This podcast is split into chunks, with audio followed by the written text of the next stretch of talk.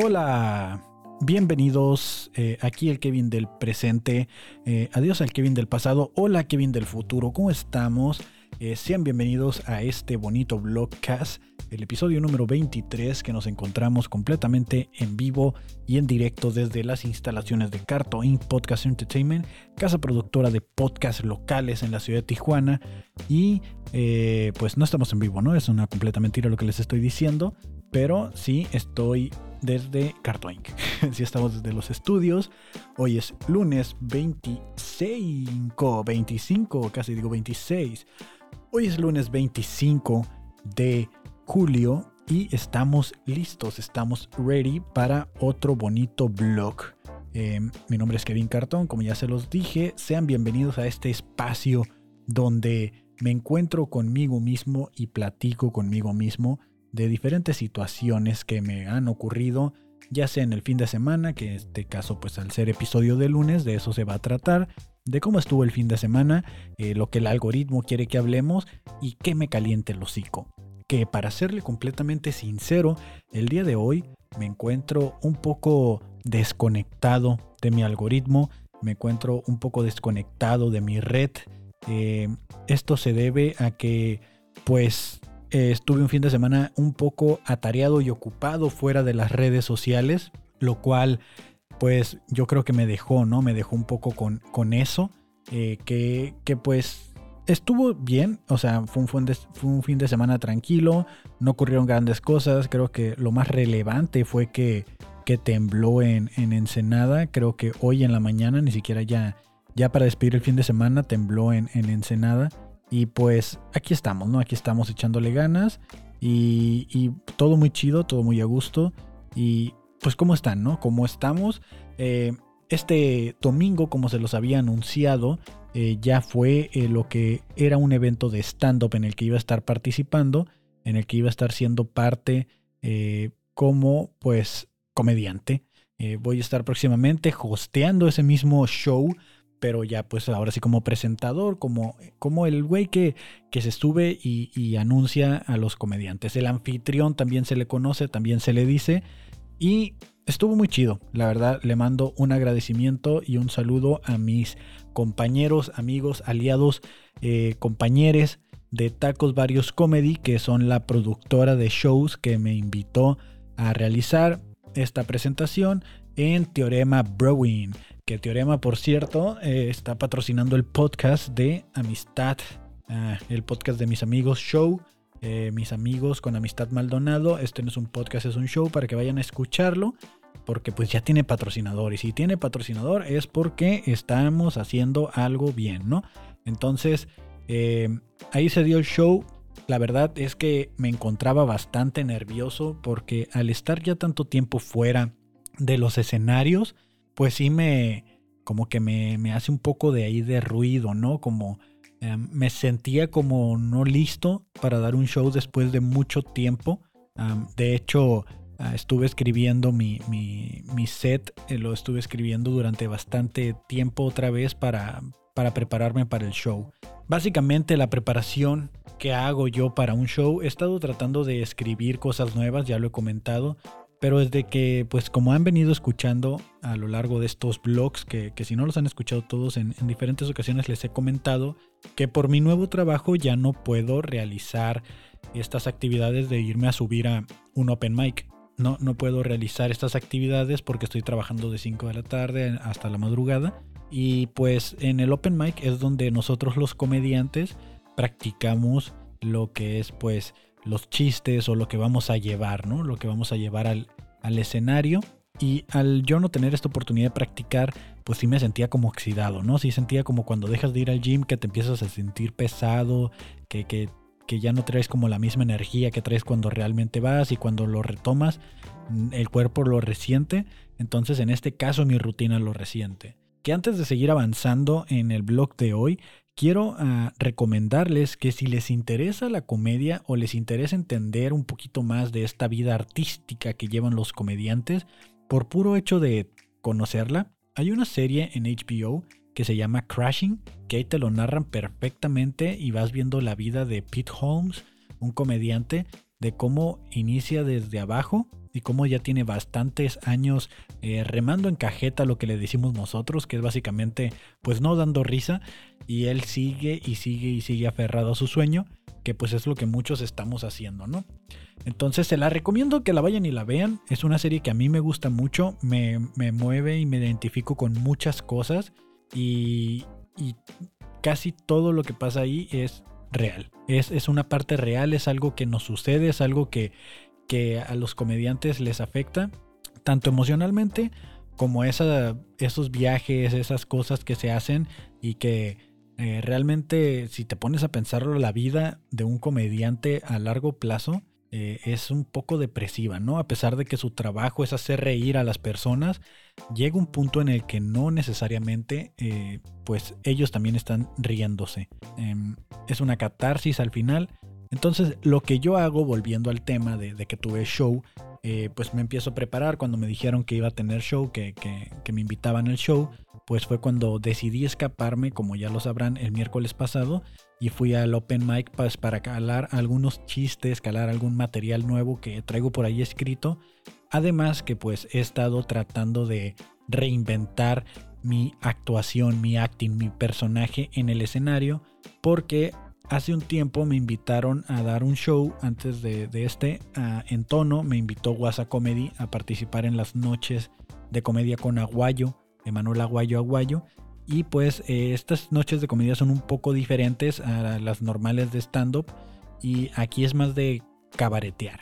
Que el cabareteo es básicamente subirte al escenario a preguntarle a la gente cosas y ponerte a platicar con ellos conforme a lo que te vayan respondiendo, ¿no? Es una técnica un poco distinta y pues aunque muchas personas ya lo traen, ¿no? De que les contestas algo y son cagados y graciosos en cuanto te escuchan, que ya se les ocurrió algo que dices tú, ay, ¿cómo se le ocurrió tanta mamada? Entonces, eh, ese músculo también se puede entrenar, o sea, como cualquier otro músculo creativo se puede entrenar. Y pues eh, he estado tratando de fortalecer ese lado. Y lo que hice fue que para los chistes que ya tengo, la rutina que ya tengo, lo que yo quiero decir en el escenario, eh, traté de escribir unas preguntas antes de arrancar el, show para pues preguntarle a la gente que se identifiquen un poco más con el tema, que, empiecen a, mentalizarse hacia dónde voy con mi conversación, con, mi discurso que estoy dando, pues para, para que haya una mejor conexión y que esté más relax todo, que no se sienta como que me subí y me puse play. Que empecé a repetir un chiste que repito constantemente, sino que tenga esta personalización de que el público está ahí y ellos tienen algo que ver con lo que yo quiero decir. Eh, lo intenté hacer, escribí una pregunta para cada, casi cada uno de mis, de mis pedazos de la rutina. Creo que nomás alcancé a acomodar como dos durante el show. Y la verdad es que no me fue tan mal. No me fue tan mal, a pesar de, tener ya varios meses de no estar yendo a los Opens, de, estar medio oxidado por ahí. Sí sentí que comencé bastante bien. Comencé bastante bien con, con los chistes, con la rutina. Pero sentí como poco la energía iba bajando, iba bajando, iba bajando. Y es esta sensación extraña en la que dices tú, güey, se están riendo, están cayendo los chistes, eh, me están poniendo atención, pero me estoy tardando mucho en decir el siguiente chiste y se está cayendo el show. O sea, estoy dejando mucho, mucho espacio entre risas y, sentía que el show se me iba cayendo. Entonces, conforme va avanzando mi rutina, eh, el chiste cada vez está un poquito más elaborado, ¿no? Lo que estoy diciendo cada vez necesito poner un poco más de información sobre la mesa para poder tirar el chiste, hacer un poquito más de acting, hacer un poquito así como ir a la... se va alargando, ¿no? Al principio se inició con chistes como rápidos, como con directo a lo que es. Y cuando llegó esa parte, ya que es de la mitad para adelante, sí comencé a sentir donde el público, no sé si estaban cansados, si ya se habían enfadado o qué. Yo fui el cuarto comediante para este punto y sí lo sentí así como que raro pero no me fue mal. O sea, de, los cinco comediantes que nos presentamos, ah, creo que yo fui el segundo mejor y, o el primero. Usted que fue puede juzgar. Yo la verdad no creo haber sido el mejor mejor, pero creo que sí fui el segundo mejor.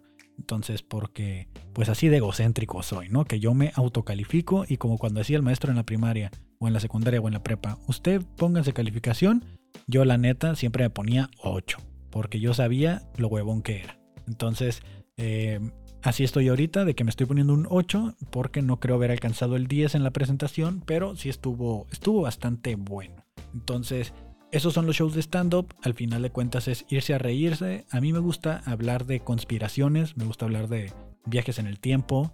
Eh, anteriormente estaba metiendo unos chistes por ahí de dilemas existenciales, de, cosas así que me afectaban directamente con mi familia. Últimamente ya no toco ese chiste tanto porque como que eh, siento que perdió como la fuerza que tenía, como que no me gusta decirlo tanto. Pero los demás chistes me siguen apasionando mucho, entonces los invito a que la próxima vez que haya un show de comedia de stand-up vayan. Ya les dije, si dicen que escucharon este podcast, yo les invito una cheve. Entonces, eso fue lo que hice el fin de semana, básicamente, en cuanto a mi desarrollo artístico profesional, estando pero slash comediante. Me tocó ir a, a contemplar lo que era el mar, fui a comer y este, estábamos viendo la orilla del mar y me puse a reflexionar, ¿no? Me puse a reflexionar cosas sobre la luz y, diferentes cosas así medio extrañas y me, hace pensar mucho, ¿no? En lo, en lo pequeños que somos, en, lo raro que es, es la vida y cómo, el, cómo nosotros le damos sentido a lo que creemos que tiene sentido, pero si nos ponemos a analizar bien las cosas, realmente nada tiene sentido, o sea, eh, llegué, bueno, recordé que había visto en algún punto, en algún documental, que dicen que el color, los colores en general en, la noche no tienen color, eh, son grises y el único color que podemos ver de noche es el color rojo. Entonces empecé a tener como este trip solo viendo el mar y, y pues la pasé muy bien. O sea, la pasé muy bien, la verdad. Encantado de lo que sucedió el fin de semana. Y también ah, de ahí fui a un concierto de jazz. Em, también improvisado completamente. Eh, los amigos de mi pareja nos invitaron a, ese lugar, alcanzamos la última mesa eh, con reservación y estuvimos, estuvo bastante cool, me gustó mucho el escenario y, la pasamos muy muy bien en cuanto a eso. Pero hubo algo que, que no debería suceder, ¿no? Hubo algo que, que a lo mejor a ustedes les pasa. Eh, estaba yo tratando de disfrutar del, del momento, pero yo mismo me autosaboteé porque me di cuenta que no aceptaban tarjeta en el lugar y llevaba muy poco efectivo. Entonces no podía, ah, digamos que beber o comprar comida o algo para estar disfrutando de, la sesión musical y, me, empecé a, yo mismo a sabotear y, me puse muy tenso porque comencé a prestar atención a eso, de que no podía consumir nada y, y nada más por eso ya no, no pude disfrutar el show cuando no debería ser así, deberíamos de poder disfrutar las cosas sin necesidad de tener que estar consumiendo, de estar pagando, de, estar ebrios o de estar drogados o lo que fuera, ¿no? Entonces, eh, sí llegó ese punto en el que dije yo así como que, ah, carajo, dije, ¿por qué pedí una bebida y la bebida salía un poco elevada de precio? Dije, con el precio de esa bebida me hubiera podido comprar dos cheves o tres cheves y me lo hubiera pasado más a gusto, más relax. Y, comencé así como yo mismo a maltripearme y cuando menos me di cuenta ya se estaba acabando el concierto y no lo había disfrutado. Que nunca había escuchado yo jazz en vivo. Y la parte del saxofón me llamaba mucho la atención y, y se escuchaba muy bien. No sé quiénes estaban tocando, desconozco el nombre de la banda y todo, pero fue en el Tijuana Jazz Club, que espero que en algún punto ese mismo escenario no lo presten para hacer stand-up. Ya ando por ahí eh, tratando de conseguir el contacto para ver si se puede hacer algo, porque la verdad es que está muy bonito el escenario. Está muy bonito, está muy chido y me gustaría que se hiciera algo bueno, algo grande ahí en ese lugar. Entonces, ese fue básicamente el fin de semana.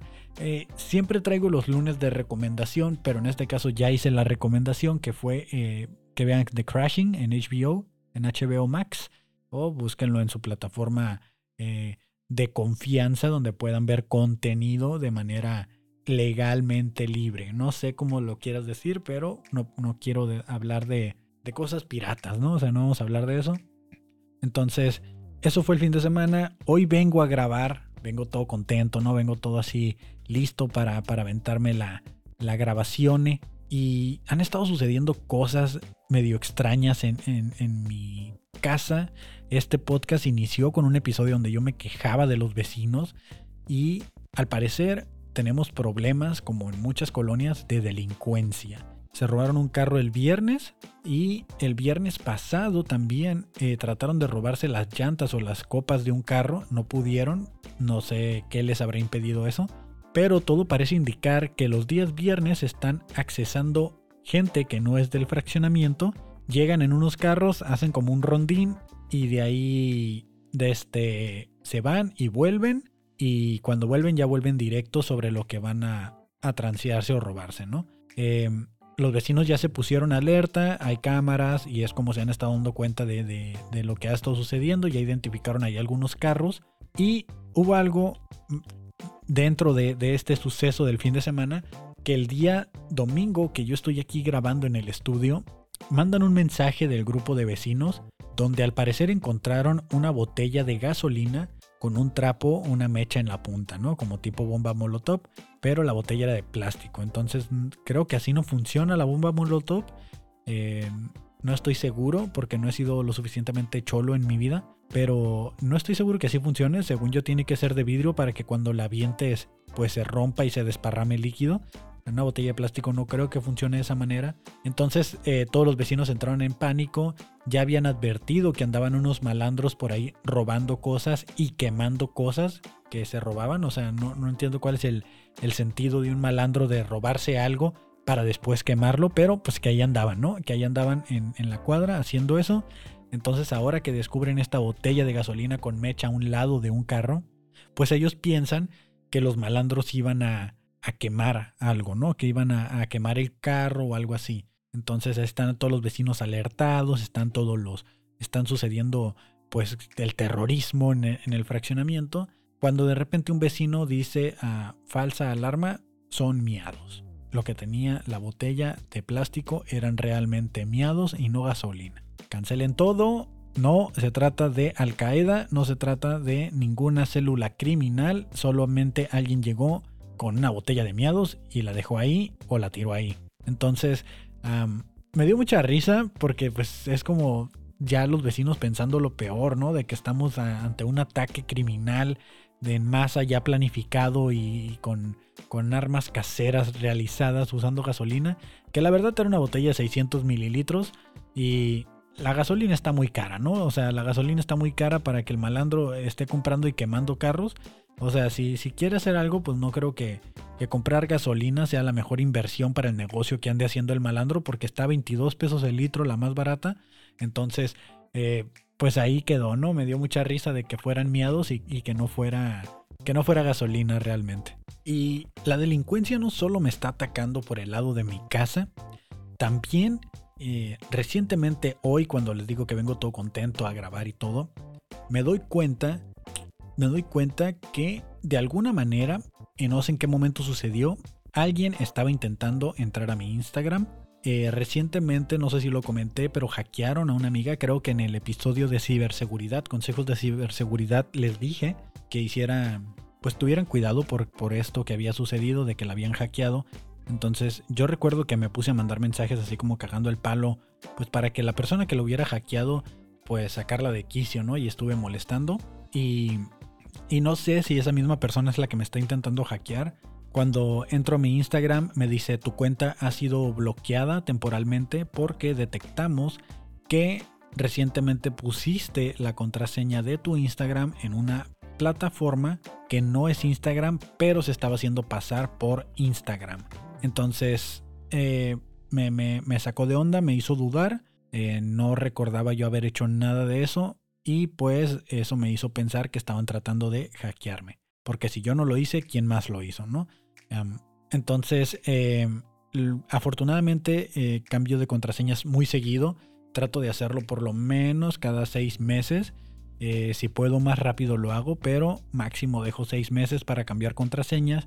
Utilizo generadores de contraseñas aleatorios, estos que te proporciona Apple desde iPhone. Utilizo el sistema de Keychain, que es pues un codificado que ellos te advierten que ni Apple puede descifrar.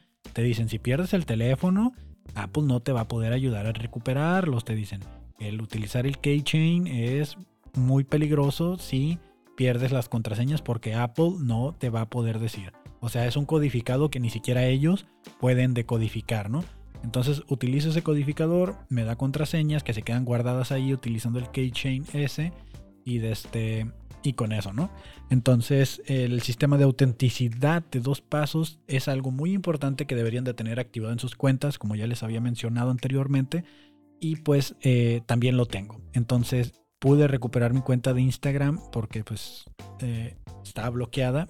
La recuperé y todo bien. No puedo ver en dónde quisieron iniciar sesión, no pude ver eh, qué fue lo que pasó porque Instagram simplemente lo que hizo fue borró todo, eh, lo que eran los inicios de sesión y me borró la contraseña y me pidió que autentificara con mi celular o un correo. Que a este punto pues el correo electrónico principal de sus cuentas Digo, ya sería muy extremo, pero creo que sí va a ser necesario tener que estar creando un correo nuevo y que este correo esté bien asegurado, igual con autenticidad dos pasos y, respaldo con otro correo. Y para estar utilizando correos distintos, ¿no? Porque una vez que ya se compromete un correo, pues la información sale. Que si usted no sabe, la gente que tiene nuestra información, nuestros datos, tanto bancarios, de correo, de contacto, es bien fácil que les roben la información y es bien fácil que alguien más la compre. Te la venden en 300, 800 pesos y la lista con toda la base de datos de una lista interminable de correos, de cuentas bancarias, de todo. Y de esta manera es como te estafan. Que eso es a lo que quiero ir en el tema de hoy. Ya después como de media hora que tenemos que, que arrancó este episodio. Desde, este, quiero comentarles que cómo fue mi primer estafa. Resulta que hace mucho tiempo el pequeño Kevin de tan solo 19 años aproximadamente se disponía a comprar o necesitaba un teléfono. Acababa de salir el juego de Pokémon Go para que más o menos saquen cuentas de qué año fue. Y cuando salió el juego Pokémon Go me voló la cabeza. Yo dije, ¿qué? ¿Puedo encontrar Pokémon con la cámara? ¿Hay Pokémones alrededor de mí? ¿Qué es esta magia? Dije yo, ¿qué es esto? Yo necesito jugar ese juego. Para yo poder jugar ese juego necesitaba un teléfono de gama media o gama alta y específicamente el teléfono tenía que tener un giroscopio y acelerómetros instalados. Si usted no lo sabe, no todos los teléfonos tienen estos dispositivos, estos chips que le permiten pues al teléfono saber en todo momento en qué posición se encuentra y hacia dónde está volteando. Entonces, em, como yo no tenía el teléfono, pero sí tenía muchas ganas de jugar, dije, ok, ¿qué necesito para obtener un teléfono con esas características? Entonces me puse a investigar en internet y me di cuenta que existía el Motorola, el G4 Plus, que tenía ese, esos sensores que yo necesitaba. Era un teléfono económico, no pasaba de 6 mil pesos aproximadamente. Y pues me iba a permitir, aparte que tenía la memoria y capacidad suficiente para procesar el juego. Fíjense, todo esto por un juego. Entonces, eh, para yo poder conseguir ese teléfono, que era el que estaba más económico y que cumplía con las características que yo necesitaba para jugar ese juego, necesitaba pues dinero, necesitaba comprarlo, pero yo estaba trabajando como ingeniero, entre comillas, practicante, porque el salario que yo tenía era bajísimo. O sea, eso que costaba el teléfono, yo lo ganaba en dos meses y medio, ¿no? Entonces, eh, dije, no, pues no, no me va a dar tiempo de ahorrar porque pues tengo muchos gastos que hacer. ¿Qué necesito? Pues voy a revisar los planes. Dije, si saco un teléfono a plan, mensualmente pago 400 pesos, 500 pesos y pues tengo un teléfono además con datos y lo que necesito. Entonces suena un buen plan, suena una buena idea. Voy a las diferentes sucursales que ofrecen planes telefónicos y en la única donde tenían el teléfono y además tenían de este... Ah, accesibilidad para que yo pudiera sacar ese crédito era en Movistar. Pero Movistar no me daba un crédito si yo no tenía una tarjeta de crédito. No sé si me explico. Para que ellos me pudieran soltar un plan, yo tenía que tener un historial crediticio, un plan o algo donde se confirmara que yo tenía pues como un buen récord como cliente. Y pues yo a esa edad, apenas cumpliendo 19 años, pues no tenía tarjetas de crédito, no tenía cuentas en el banco más que la de mi nómina y ya está. Entonces fui al banco donde tenía la nómina y les dije, oigan, quiero una tarjeta de crédito. Porque Movistar te dejaba sacar un teléfono sin dar ningún pago, con la única condición que dejaras una tarjeta de crédito de respaldo por en caso de que ellos necesitaran pues cobrarse, pues tener la referencia de tu tarjeta de crédito. Hasta aquí quiero hacer un gran pequeño paréntesis Movistar es lo peor del mundo. No estoy haciendo promoción, esto no es apoyando a Movistar. No caigan en estas trampas, por más necesitados que estén, aguántense, pero Movistar es lo peor del mundo. Cierro paréntesis. Van a entender el por qué ah, mientras avance esta historia, ¿no? Entonces, eh, saco mi tarjeta de crédito, inmediatamente me voy después de un día de haber tenido la tarjeta a Movistar, yo sin utilizar la tarjeta en ninguna parte, y quiero que esto quede así como bien claro, que yo no había utilizado esa tarjeta en ninguna parte, en ninguna parte. La saqué exclusivamente para utilizarla en Movistar y nada más. No tenía planeado utilizarla de manera que yo debiera la tarjeta, solo la quería porque Movistar la necesitaba por si yo no pagaba. Entonces voy a Movistar, saco el teléfono y fue un rollo lo de Movistar. Nunca me pudieron activar el plan, tardé meses esperando a que me dieran, eh, que pudieran activar el número, no podía recibir ni hacer llamadas, no tenía acceso a internet, o sea, podía utilizar el, celular, pero no, no podía hablarle a nadie y así, ¿no? Entonces, eh, se equivocaron ellos, la cagaron en algo, fue un error que nunca les había pasado de acuerdo a lo que me dijeron. Tardaron meses, meses solucionando el problema. Terminé yendo con Profeco para que Profeco cancelara el contrato porque de plano no, no había... Ahí había una cláusula que decía que si Movistar no ofrecía un servicio de calidad, este, pues el, contrato perdía validez. Entonces, como de plano no estaban ofreciendo el servicio, nomás me estaban cobrando, este, pues no se pudo concretar el plan y se canceló. Entonces cuando, bueno, esa es una historia muy larga porque todavía eh, duró como dos o tres meses en los que yo estuve peleando eso. Entonces, em, volviendo a que saco el teléfono, yo saco el teléfono ya pues, ahí medio contentillo, sin saber todavía todos los problemas que me traería el haber agarrado un plan con Movistar. Y recibo una llamada como al mes de haber sacado el, teléfono mientras yo estoy en estas discusiones en, en, paralelo con lo que va a suceder. Recibo una llamada del, entre comillas, el banco, donde me están diciendo que mi cuenta de crédito había sido intentada, había sido intentada usar, la habían intentado usar como, pues como en algún pago, ¿no? Y que Afortunadamente lo habían bloqueado porque descubrieron que no era yo, pero a raíz de eso me querían ofrecer un seguro para que en caso de que volviera a suceder, mi tarjeta estuviera protegida y yo no tuviera que pagar nada en caso de clonación, fraude o robo. El clásico seguro que te ofrecen del banco, dije yo, ok, hay posibilidades de que me hackeen, la, digo, que me roben la, la cuenta, que me la clonen y que hagan compras sin mi autorización. Si las hay, pues yo quiero un seguro que las proteja. Entonces yo dije, va, va, va, está bien. Y me dice, ok, eh, primero que nada, quiero, necesito confirmar unos datos para saber que estoy hablando con el propietario dueño de la tarjeta. Yo dije, ah, va, todo suena bastante normal, bastante creíble, bastante real. Y me dice, usted es Kevin tal, tal, tal, tal, tal. Me dice mi nombre completo y apellidos y le digo, sí, ese mismo soy yo. Usted vive en tal, tal, tal parte y tal, tal, tal. Y le digo, claro, esa es mi casa. El número de teléfono que usted tiene registrado es el tas, tas, tas, tas, tas, tas. Y le digo yo, sí, sí, ese es mi número. Y me dice, muy bien, necesito, darme unos segundos en los que corroboro información, ¿no? Todo parece bastante real hasta este punto. Entonces, eh, llega un momento en el que me dice, ok, para poder activar el seguro de su tarjeta, necesito que me dé los 16 números frontales de su tarjeta. Yo, ah, claro que sí, mis números son, y pues ahí no, 1, 2, 3, 4, hasta el 18. Le doy todos los números, o 16 dígitos creo que son. Le doy todos los dígitos y me dice, ok, eh, la fecha de expiración de su tarjeta, por favor. Y ya le digo, yo pues ya bien entrado, ¿no? En el trámite. Pues aquí está, esta es mi fecha de expiración. Claro que sí, ahí le va.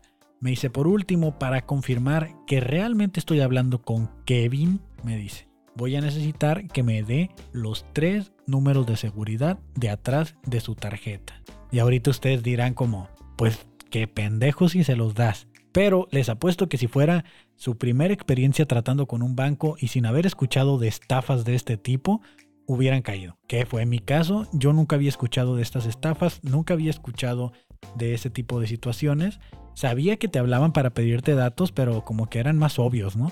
Entonces yo dije aquí, pues, pues si ya tiene la dirección de mi casa, si ya tiene mi número de teléfono, ¿dónde más he dado esos datos? O sea, nadie más sabe, porque me acabo de mudar a esa casa, nadie más sabe de eso, nadie más sabe ese número de teléfono, o sea, a huevo que tienen que ser del banco. Que pensándolo bien, digo, si, si hubiera sido más inteligente en ese momento o hubiera razonado un poco más, yo me acabo de mudar de casa Cuando yo entré a trabajar y tenía mi cuenta del banco registrada, se registró con el domicilio anterior, pero como me dieron el del domicilio actual, yo dije, ah, pues sí, ese es. Dije, qué chido, ya tienen actualizados mis datos, ¿no? Sin que yo les pida, ya lo actualizaron. Y pues no, no, realmente no, no era eso. Entonces le digo, no sé, como que creo que esos números no te los debo de dar. Me dice, es que es la única manera que tengo yo para confirmar que realmente tú tienes el plástico y que tú eres el dueño. Y le digo, es que no sé, creo que esos no te los debo de dar. Me dice, sí, está bien, no te preocupes, es normal. Dice, la gente siempre desconfía y es correcto, nunca debes dar estos datos cuando no te hablan para esto. Me Pero si te da más confianza, mira, yo te voy a dar los cuatro números de atrás que van primero y tú me das los últimos tres. Que en las tarjetas de plástico viejitas te aparecían los cuatro números finales de los 16 dígitos te aparecían también en la parte de atrás. Yo no lo sabía hasta que pasó lo que tenía que pasar. Entonces me dice, tu número de dato es 1234. Le digo, ah, sí, esos son mis cuatro números de atrás, los primeros. Me dice, entonces dame los últimos tres. Y dije, ah, pues si tiene esos números, ¿quién más los va a tener? Ni siquiera yo sabía que esos números existían. Entonces ya le digo, ah, pues mi número de seguridad es 123, ¿no? O sea, el, el, que venía. Y me dice, ok, con eso queda activado el seguro antirrobo, anticlonación de... me, quiere decir el banco, pero en lugar de decirme el banco del que era, me dice otro, ¿no? Eh, vamos a decir que me dice de la banca Van, Vancomer. Y me dice, perdón, Banorte. Y yo así como que, un momento, ¿cómo te equivocaste de banco? Dije, bueno, a lo mejor es un call center que trabaja para todos, ¿no? Yo tratando de super justificar todo, cayendo solito en la trampa. Pero cuando, me, cuando pasa eso, como que se pone muy nerviosa la persona. Y lo, voy a dejar con encuesta de satisfacción. Muchas gracias por haber, eh, no sé qué, yo lo atendió no sé quién. Y para la banca es muy grato atenderlo, ¿no? Pum, y me cuelga. Y no se conectó la encuesta. Yo dije, qué raro. Se me hace que ya me vieron la cara de pendejo, dije yo. No puede ser. Dije, bueno, a lo mejor y no. Vamos a confiar en la humanidad, vamos a tener fe. Siempre soy ese güey que, confía de más en la gente. Entonces pasaron dos minutos, así de que colgué la llamada o menos. Yo creo que apenas iba guardando el teléfono a la bolsa. Cuando me llega una notificación de una compra en Michoacán, en un Cinepolis, un Cinemex, algo así. Me llega una notificación de que se están haciendo gastos en Michoacán. Y yo dije, ay, Kevin, ¿cómo eres de güey? Entonces ya abrí la aplicación del banco, me meto, bloqueo la tarjeta y digo, ya, pues ni pedo. O sea, voy a hablar al banco y decirles que, ¿sabes qué, güey? Pues la neta me da mucha pena decirle con qué cara. O sea, ya sé que lo primero que hablas, o sea, hablas al banco y lo primero que escuchas te dicen, nosotros jamás te hablaremos para pedirte tus datos. Es lo primero que te dicen, ¿no? Y tú, sí, ya sé, hubiera llamado antes para enterarme de esto, gracias. Entonces, eh, antes de, de yo siquiera marcar al banco, eh, ya teniendo la tarjeta bloqueada, me habla de regreso esta persona que me estaba estafando y me dice, oye disculpa, ah, para poder realizar la activación de la tarjeta necesitemos que, necesitamos que esté desbloqueada y notamos que la bloqueaste. Necesitamos que la desbloquees para poder realizar la activación. Y yo le dije, ah, ya te diste cuenta, ¿verdad? Pues ya me di cuenta que esto es una pinche tranza, le dije y me colgó. Me colgó y valió madre. Entonces, ya con la tarjeta bloqueada, pues ya no, no había tanta bronca. Entonces, hablo al banco y ya así con, cara, bueno, pues no podían ver la cara, ¿no? Pero yo así ya todo güey, le digo y todavía me regañan, me dice el muchacho, que no sabe que nosotros no pedimos los datos. Y le digo, sí sé, porque lo acabo de escuchar en la grabación que estaba antes de que usted me contestara. Mientras estaba en espera, ahí te están diciendo, no sea tonto, no de sus datos. No sea güey, nosotros no hablamos para pedir los datos. Entonces ya me di cuenta, muchas gracias, no necesito que me regañes más. Y ya, total que pues se arregla todo el pedo, me regresan el dinero. Al final de cuentas era una tarjeta de crédito chica, me daban 3 mil pesos de crédito y creo que solo me quitaron como la mitad. Porque como les dije, no tenía uso la tarjeta. A lo que me llevó a la conclusión, juzgue usted, de que esos datos se filtraron a través de Movistar. ¿Por qué creo que se filtraron a través de Movistar? Porque era el único lugar donde yo había utilizado la tarjeta, además de que la dirección de la casa nueva solo la había utilizado para ese trámite. O sea, solo para ellos había llevado el recibo de domicilio, el comprante de domicilio a ese lugar. Entonces, no había manera en la que el banco tuviera mis datos actualizados y supieran, ¿no? O sea, eh, la filtración de mi información fue a través de lo que pasó con Movistar, porque ellos eran los únicos que tenían esos dos datos que eran completamente nuevos en mi vida y en, el único lugar que lo había utilizado. Entonces, yo voy eh, con el gerente de Movistar ya así de que ya iba todos los días por el otro problema que estaba teniendo que no me podían activar la red. Y le digo, ¿sabes qué? Le dije, me acaba de pasar esto y esto fue aquí. Le dije, y te voy a decir cómo fue que pasó. Le digo, cuando yo vine para hacer el registro de toda la documentación la primera vez, le sacaron copia por los dos lados a mi tarjeta de crédito y a mi INE. Yo pensé que era parte del sistema. Me dice, no, pero es que a las tarjetas de crédito no le sacamos copia. Le digo, te estoy diciendo que le sacaron copias. Y fue esta persona. Es una acusación muy fuerte lo que estás haciendo y que no sé qué. Pues hazle como quieras. Yo no tengo pruebas, no tengo el dato real, no tengo una cámara de video que tenga eso grabado. Pero yo sé lo que vi y yo sé lo que pasó. Y si ustedes van a estar robándose los datos para venderlos a gente que se dedique a hacer fraude, si es que no lo están haciendo ustedes mismos, pues yo no quiero tener nada que ver con ustedes. Le dije, porque ni siquiera sé cómo se debería proceder legalmente esto, ¿no? Pero ustedes me están robando. Yo, bien seguro, y hasta la fecha creo que así fue. A no ser que me digan así de que, no, pues es que a ellos les robaron la información o lo que sea, pito. Porque en teoría si le sacó copia a mi tarjeta de crédito por los dos lados, pues ya no necesitaba marcarme, ¿no? En teoría, suponiendo, poniéndolo ahí sobre la mesa, dándoles un poquito el, beneficio de la duda, pues no. Pero de ahí en fuera, ¿Cómo supieron mi dirección? ¿Cómo supieron eso? Entonces yo estoy seguro que eh, se les filtró así como esta información que les digo que pueden obtener ciertas empresas de que compran a hackers o gente que vende información y así consiguen tus datos, ¿no?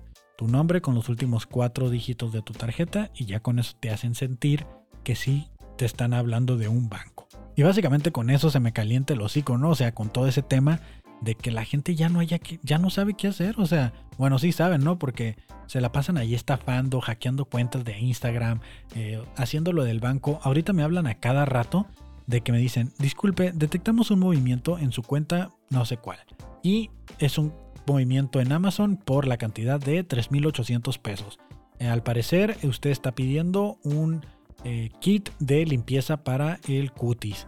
Y yo es como, o sea, ya saben que soy hombre y por eso dicen ese tipo de cosas de que obviamente un hombre, bueno, no digo obviamente, pero a lo mejor es menos probable que un hombre compre ese tipo de cosas. Entonces siempre te dicen como un artículo femenino, siendo hombre, las mujeres me imagino que les han de decir productos de hombre y, que si deseas eh, cancelar la compra entonces al momento que tú les dices, sí, sí deseo cancelar, ellos te dicen, ok, lo, lo, que va a suceder es que tal cosa y vamos a reactivarle un seguro y ya te empiezan a venderlo del seguro, te empiezan a decir que te van a mandar una cuenta nueva y que les des los datos de los 16 números de la tarjeta, porque ya les he seguido el juego, ¿no? A ver hasta dónde llegan. Y ya lo que hago es de que cada vez que me hablan le digo, sí, güey, sí fui yo. El skincare es para mí. Me mama el skincare. O sea, está bien de moda y me mama. Soy ese güey único y detergente unicornio especial que le gusta el skincare. Entonces, eh, ya te hablan para decirte eso. Lo que hago yo es de que cuando me hablan para decir, hay un cargo que no se reconoce, ah, sí, sí fui yo, no hay pedo. Y me meto rápido a la aplicación y checo si es cierto. Y si es cierto, ya las mismas aplicaciones te dejan cancelar el movimiento desde ahí. O puedes hablar ya utilizando el número y decirle, ah, yo pensé que era una estafa o lo que sea. Hasta el momento no me ha tocado una sola vez que sea verdad de que los 3.800 pesos de Amazon o una compra no autorizada en tal parte se está realizando. Y yo le digo, ah, Simón, sí la apruebo. Nunca me ha llegado el cargo, nunca. Entonces es bien común que estén estafando de esta manera. O sea, ya con un... Es que imagínate, con uno que caiga, ya lo hiciste. O sea, con uno que caiga, en un ratito le vacías 3.000, 4.000 pesos con un güey que caiga. Entonces ahí estás todo el día a ver, a ver, a ver, a ver, y alguien va a caer sobre todo la gente mayor que hay mucho y pues al parecer los morros también, que todavía no tienen experiencia con los bancos y cómo funcionan las tranzas. Porque uno puede decir así como que, ay, pues qué pendejo, güey, ¿cómo llegaste a caer en eso? Pero se te olvida que tú ya vives o gozas de un privilegio de conocimiento que te permite saber que esas cosas pasan. Entonces, tengan cuidado, tengan cuidado con lo, dónde andan comprando cosas, a qué link se meten, a qué cosas les dan clic lo que sí no hagan de plano así ya, la neta, eso ya se los digo yo. Si llegaron hasta este punto del blog, no hagan nada de esas cuentas de Facebook que te dicen así como, el futuro de Juanito es tal y que te aparece la, tu foto de perfil y, que vas a ser rico, ¿no? O estas como encuestas, no sé cómo llamarlo, que son como encuestas o dinámicas de que qué tan mal te pareces y qué princesa de Disney eres y, cómo va a morir no sé quién y, que compartes luego en tu Facebook. Cuando haces eso es la mayor filtración de datos. Ahí es donde estás poniéndote ya así de mátenme aquí, dispárenme directo, soy yo, güey, estáfame, róbame.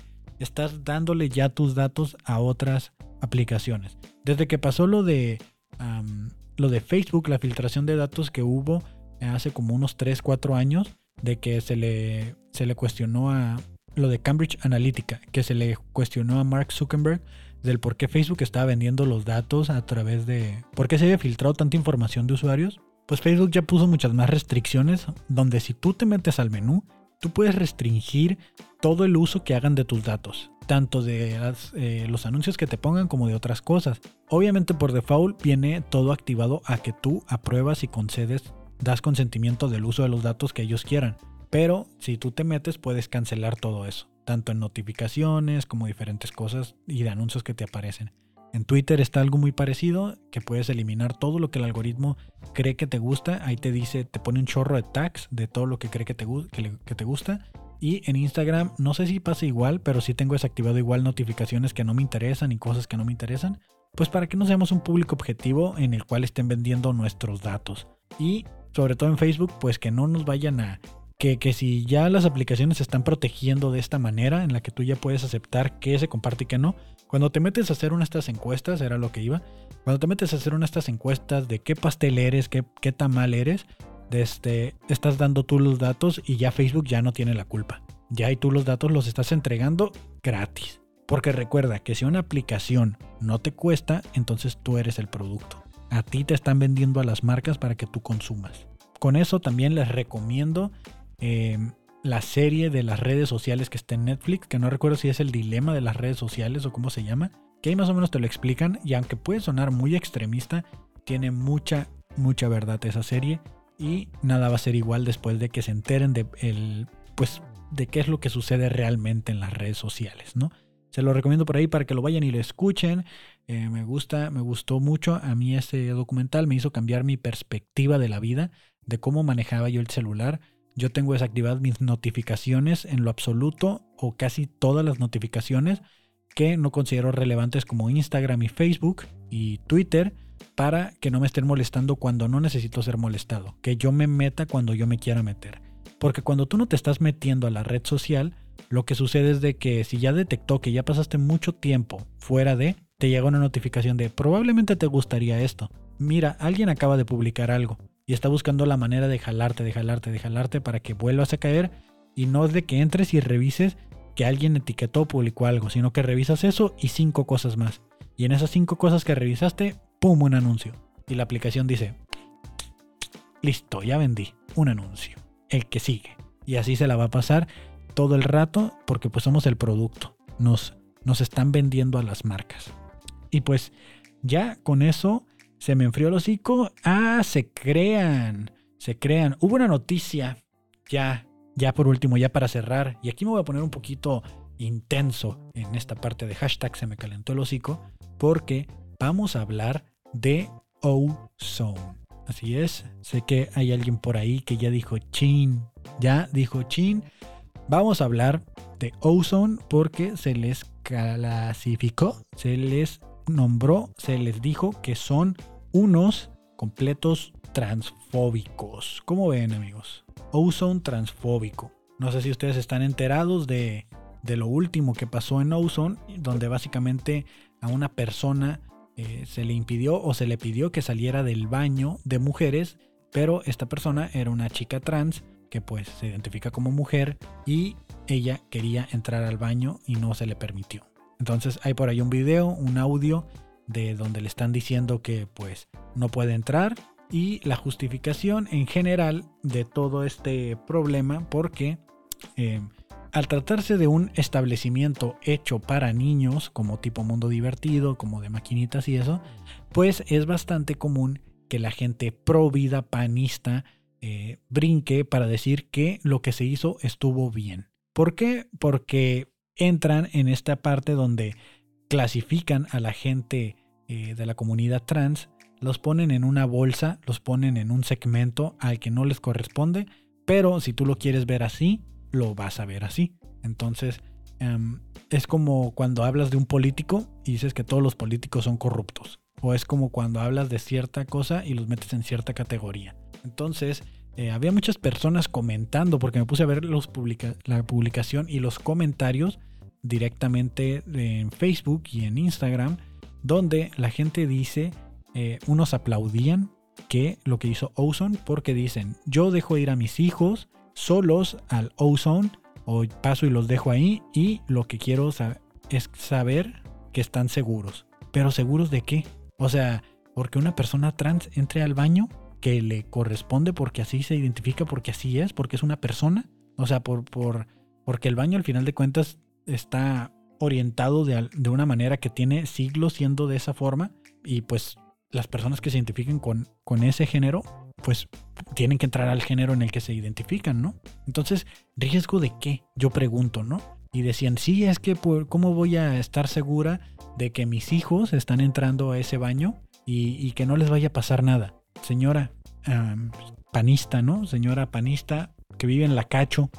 Em, porque la gente que va al Lawson, la mayoría de gente que vive en la Cacho, ¿no? La Chapultepec también, probablemente. Es como, señora, cualquier persona, cualquier adulto puede representar una amenaza. No tiene nada que ver cómo se identifique. O sea, incluso el guardia pudiera ser una amenaza, aunque sea como el símbolo de autoridad. Le tenemos miedo a la policía. Yo no me siento seguro con la policía. O sea, no, y no tiene nada que ver que sean policías hombres, mujeres trans, no binarios o lo que quieras. O sea, no tiene nada que ver. Si el argumento es ese, pues entonces el resultado debería ser vamos a hacer un baño para niños y niñas y vamos a hacer un baño para hombres y para mujeres. A partir de los 18 años no puedes entrar al baño de niños o de cierta altura si quieres, porque al rato van a decir, no, es que desde los 15 ya andan bien despiertos. Bueno, pues de a partir de que midan un metro o 10, ya no pueden entrar al baño de, de, niños, ¿no? Entonces, ¿cuál es la solución que realmente se quiere ofrecer aquí? Porque si te pones a escuchar a las personas pro vida, sacan sus argumentos, que déjenme decirlo, pero están muy tontos. Y en general, el debate entre que por qué no puede y por qué sí puede, qué es y no es, es como, güey, utiliza el argumento correcto solo para defender tu punto. No estés yéndote a un extremo en el que la vas a poner en un costal que no le corresponde, como el de un violador. Que esa fue algo que me tocó escuchar de, en los comentarios, bueno, leer en los comentarios, y que, dices tú como, güey, es que eso es, como a, los hombres que los están poniendo todos como violadores, acosadores, machistas, y, que ya la, comunidad feminista, eh, hay una parte extremista que que dicen odio a los hombres, no quiero a los hombres, quiero que no existan los hombres. Porque los hombres violan, los hombres matan, los hombres... Es como, güey, también una mujer te puede hacer lo mismo que un hombre. O sea, sí, en estadística los casos van más a la mayoría con los hombres, pero puede pasar igual. O sea, el chiste no es aquí de quién contra quién. No es el chiste de hombres contra mujeres. No es el chiste de providas contra eh, comunidad trans o comunidad LGBT en general. O sea, no se trata de eso. Y, me saca mucho de onda porque pues al final de cuentas uno tiene que agarrar bandos cuando no estás de acuerdo con algo. Pero si, quieres mantenerte fuera y neutral, pues simplemente no tomes un bando. En este caso, a mí me afecta porque yo tengo amigos, amigas, amigues de la comunidad que si yo veo que les hacen una grosería así como no dejarlos pasar al baño, pues también me voy a encabronar. O sea, cuando no te afecta, cuando dices tú, ay, pues que se peleen la comunidad trans y que se, se peleen los pro vida, al cabo yo soy yo y a mí no me afecta porque a mí no me discriminan y a mí no me pasan estas cosas. Pero cuando ya le pasa a un familiar, a un amigo, un ser cercano, o que no tal vez no directamente sea cercano, pero que dices tú, también es parte de la comunidad, comienzas a empatizar más. Porque al final de cuentas esto se trata de empatía. Y si la persona que está a cargo del lugar no puede con eso, pues qué dilema, ¿no? Porque no me imagino ser esa persona que no, que no ha salido a dar una disculpa o una justificación del por qué se hizo lo que se hizo, que pues la justificación la podrán encontrar ah, razonable las personas pro vida o la podrán encontrar no justificable para la comunidad de, la comunidad trans. Entonces, qué difícil decisión. No quisiera ser ese sujeto, Bueno, si yo fuera ese sujeto eso no hubiera pasado, pero no quisiera ser él con esa mentalidad que tiene. Porque está en un dilema muy cabrón, porque está en riesgo su trabajo, además que el de las demás personas. Entonces, no quisiera ser ese sujeto con esa mentalidad, porque pues tristemente lo que tiene que hacer es buscar la manera de deconstruirse para ser tolerante. Que si él no está de acuerdo, tiene que buscar la tolerancia y la empatía. Que de todas maneras, si usted está diciendo yo dejo a mis hijos solos, pues también ahí es responsabilidad de ustedes, ¿no? No dejen a sus hijos solos porque no importa quién seas o qué seas, cualquier persona te puede poner en peligro. Cualquier cosa te puede poner en peligro. No tiene que ser necesariamente, ay, los hombres son los peligrosos, ay, las mujeres son las peligrosas, ay, los trans son peligrosos, ay, las lesbianas son peligrosas, ay, todos podemos ser peligrosos, todos tenemos un mundo en la cabeza y a todos se nos puede botar el chango. Entonces, no vengan a decir que este pedo es por, por eso, por riesgo de que vayan, vayan a tocar un niño, por riesgo de que lo vayan a, le vayan a hacer algo. No se trata de eso. Si quieres ponerlo en un extremo, pues eres hombre, carnal eres hombre y créeme que tú ya estás en una categoría y una bolsa mucho peor donde tu palabra ya vale menos, sobre todo si eres blanco, hombre, heterosexual privilegiado. Porque así lo quiere ahorita la sociedad, que está esta inquisición de cancelación y pues estás en la fila. Estás en la fila y si no cambias de perspectiva o por lo menos lo intentas, vas a tener tus consecuencias reales. Y no es una amenaza porque yo ni siquiera soy parte de la comunidad ni nada ni mucho menos tengo algún poder o algo, pero lo que me refiero es de que si te está costando trabajo, si está en riesgo tu empleo, es por lo mismo que te está llevando esa mentalidad que tienes. Es una consecuencia. Entonces, se habla mucho de que, güey, pues es que así como ellos piden respeto, que también respeten que nosotros. Entonces, ya con eso, ya, ya se me enfrió el hocico, ya me tengo que ir y hubo un errorcillo ahí de grabación. Se cortó la pista ya casi para terminar. Entonces, no sé por qué se detuvo, pero ya voy a parar.